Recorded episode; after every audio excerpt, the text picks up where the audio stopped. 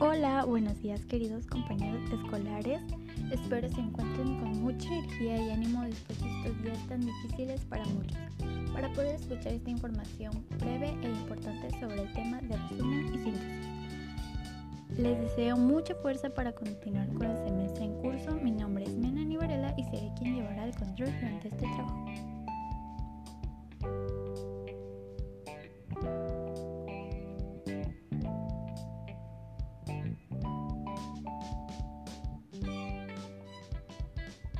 Para introducir hay que definir dos conceptos importantes, que es el de resumen y síntesis.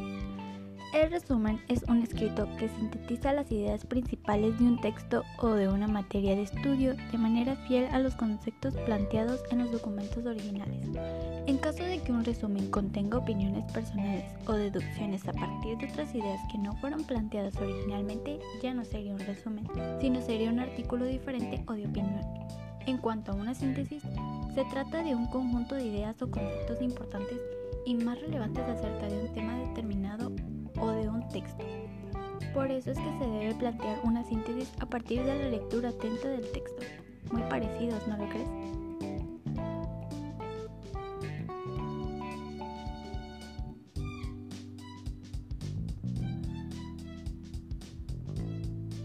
¿Qué tanto crees que sabes sobre estos temas? Bueno, en unos segundos se los platico.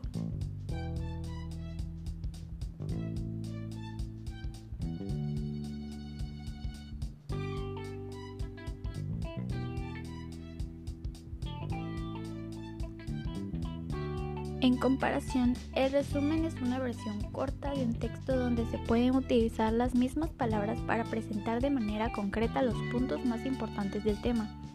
La síntesis, por otro lado, es la presentación corta de un texto más largo que ha sido analizado e interpretado por el autor. Tipos de resumen.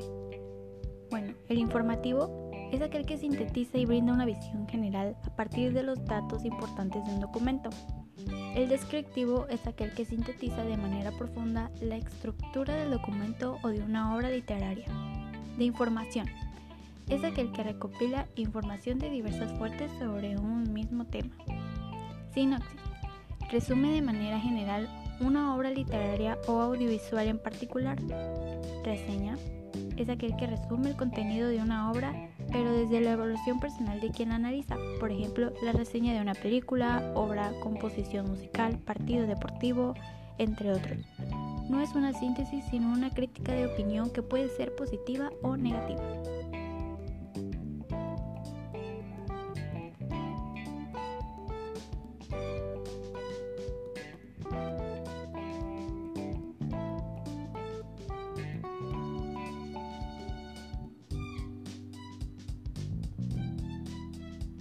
Para realizar un resumen o síntesis es necesario tener en cuenta estos cinco puntos.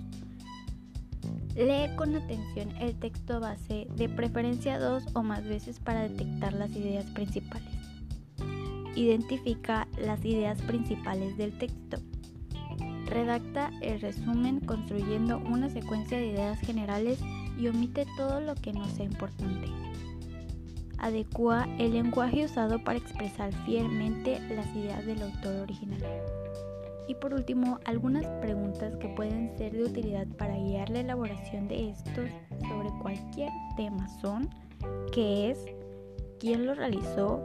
¿Cuáles son sus causas? ¿Por qué sucede? ¿Cuándo sucede? ¿Y cuáles son sus características?